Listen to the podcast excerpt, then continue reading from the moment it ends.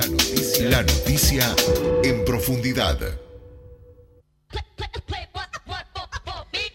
Ya estamos de regreso, estamos en la noticia en profundidad con Juan Pitalúa, eh, soldado, carne de cañón de primera fila, siempre presente en este espacio. Juancho, ¿cómo estás? Bernardo, ¿cómo te va? Muy bien. Bienvenido. Muchas ¿Cómo andás. Juancho? Te saludo también, por las ¿Qué dudas. Yo ¿Cómo también, para no ser menos. Los. Hola a los dos. ¿Cómo te va, Fede Chiarino? Todo bien. Eh, Juancho, te, tenés uno de- te tocó uno de los temas más importantes de la semana, que ya venía desde la semana pasada.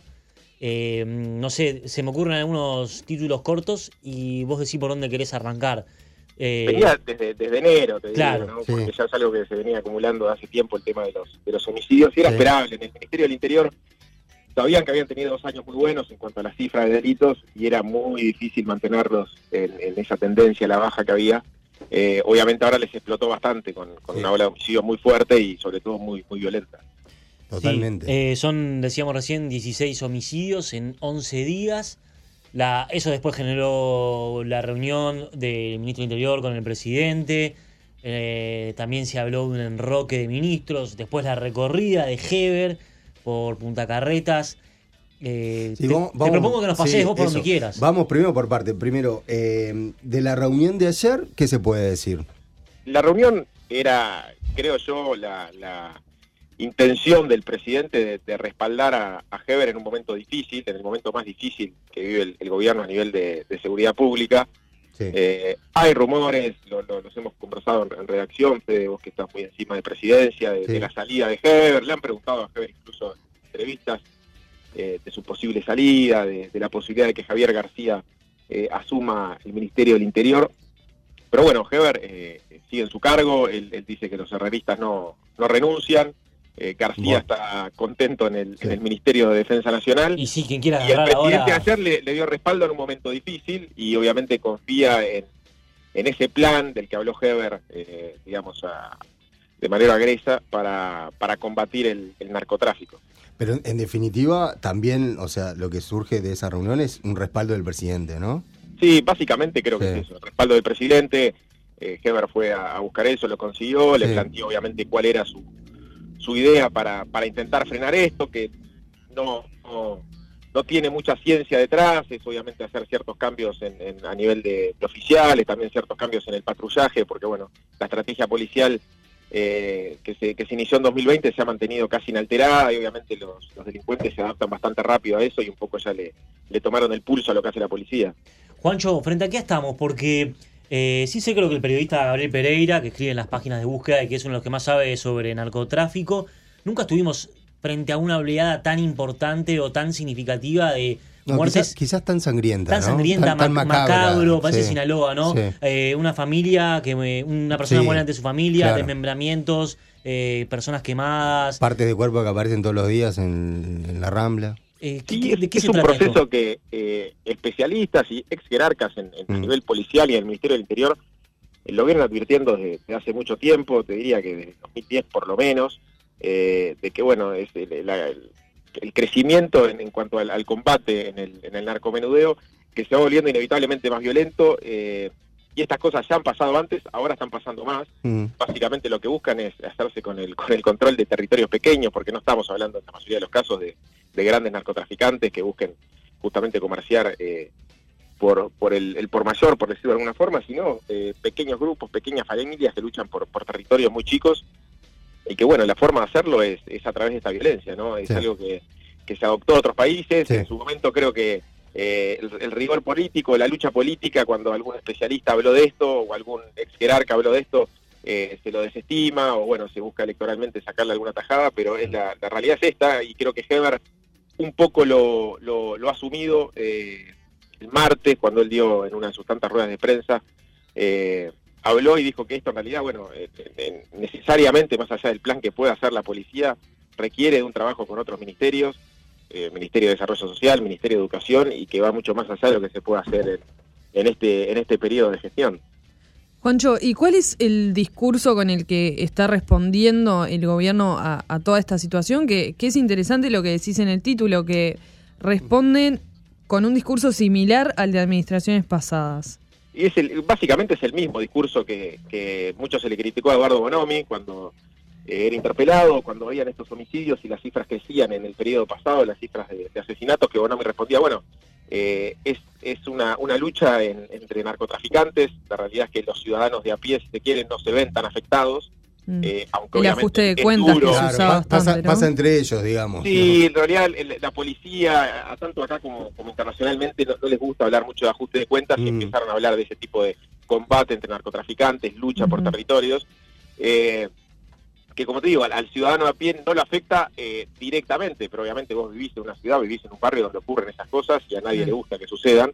Eh, y bueno, cuando Bonomi lo hizo se lo criticó mucho justamente por eso. Eh, y hoy en el gobierno la- lo, lo que era antes la oposición se da cuenta que la realidad es esa. Los homicidios eh, cuando aumentan es eh, en gran parte debido a, a luchas por, por el narcotráfico y así lo, lo ha argumentado Heber en una posición muy similar a la de Bonomi que creo que ha buscado diferenciarse con lo que mencionaba Bernardo al principio, de esta recorrida por Punta Carretas, eh, también la reunión con el presidente, es decir, eh, eh, las muchas ruedas de prensa que ha dado en estos días, el mismo discurso, digamos, para, para argumentar por qué suceden los, los homicidios, pero eh, decir también nosotros damos la cara y estamos respondiendo ante Bien, ah, pero ahora, Juancho, en, en este gobierno que se ha caracterizado de, mismo desde presidencia en que las señales siempre son importantes y, bueno, Heber tiene el respaldo del presidente y es un poco llamativo esa recorrida que hace por el barrio Punta Carretas en un momento en que el conflicto claramente no está en ese barrio. Eh, el, eh, tiene al barrio Peñarol prendido fuego y él va a el Ches Piñeiro a hablar con los mozos a ver si han tenido ah, algún incidente. Hay una nota del diario El País que sale hoy que recoge esa, esa recorrida por un barrio este, eh, característicamente tranquilo, donde no hay este, mayores problemas, este, y quizás eh, no, no- no sea eh, justamente la mejor señal para dar en este momento. No sé cómo sea, eh, obviamente te lo pregunto eh, quizás muy fríamente a vos, pero ¿cómo, ¿cómo se ha evaluado eso en la interna? Si ha habido alguna repercusión sobre eso. Bueno, a, a la interna del gobierno, a, a Heber lo que se le, se le critica es justamente estas señales o salidas públicas que tiene. Que Hubo un tirón de orejas ahí. Y no suelen ser las mejores, y ya lo, lo había, lo había tenido antes, eh, ayer también, eh, no son las mejores, y, sobre todo creo que a veces se exageran este tipo de señal, porque está bien, un ministro tiene que estar eh, atento a todo lo que sucede, pero creo que tampoco es necesario eh, que haga lo que quiso hacer, sobre todo cuando hay un rol muy claro del Ministerio del Interior que le corresponde al, director de Seguridad y Convivencia, en este caso Santiago González, que es el que está en el día a día con la gente y con los vecinos y con los comerciantes, eh, y, y incluso en, en los barrios más, más complicados, el que habla con las personas que viven ahí, eh, para ver cómo se puede mejorar la situación de, de seguridad. Lo de ayer creo que es un paso en falso, me parece que Sí. en, en esa, en esa idea de decir nosotros damos la cara y Sí, estamos, Sí, y fue eh, justo incluso. terminó equivocándose. Sí. Perdón, pero fue justo incluso cuando se llevó el tirón de oreja de. O sea, salió de director ejecutivo y se fue a Punta Carreta. No, por eso. Fue enseguida. Exacto, sí, sí, bueno, el- el- el- le han pedido a Heber que, eh, que también se, se exponga un poco menos. Eh, él te diría que en las últimas dos semanas ha tenido por lo menos cinco o seis conferencias de prensa o ruedas de prensa. Sí. Eh, a la vez, obviamente, que, que la policía eh, abre, por ejemplo, eh, nuevos sistemas de vigilancia o eh, trae camionetas nuevas para comisarías. El ministro está ahí para mostrar eso y, y aprovecha también para hablar y hay momentos en que por ahí no, eh, no corresponde o, o no le conviene. Creo que la recorrida de ayer, como digo, fue, fue un error. eh, y, y seguramente Heber ahora esté, esté cambiando la, la estrategia pública que viene teniendo hasta el momento. Bien, Juancho, queremos hablar de la nota de la página 3. Antes te quería preguntar, cuando salió Heber de reunión con el presidente y está graficado en la caricatura de, Juni- de Junior, en la contratapa de búsqueda, dijo que tenía un plan. ¿Sabes algo de ese plan? ¿Alguien sabe algo de ese plan? Bueno, el plan es, es, es algo que la- para, para el número que viene en búsqueda lo vamos a, a detallar un poco más. Eh, hacerse, se habló básicamente de, a grandes rasgos, de tener más, más efectivos policiales, más vehículos. Eh, Heber pidió la posibilidad de abrir una, una cuarta fiscalía especializada en estupefacientes.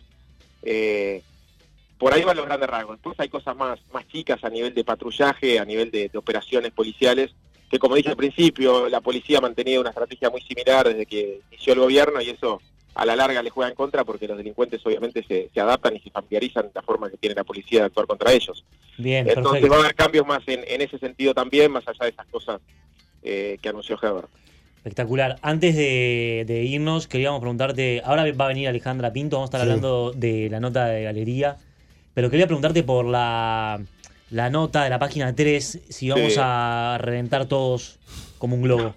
Bueno, e- es un informe que hizo ANCAP eh, a pedido de Javier García eh, sobre el manejo de los combustibles en, en las Fuerzas Armadas, un tema que le ha traído a, este ministerio y a ministerios de defensa anteriores muchos problemas en cuanto a, a- temas irregulares, a corrupción, eh, a venta ilícita de combustible, también a, a falta de seguridad, a falta de cuidado con el medio ambiente.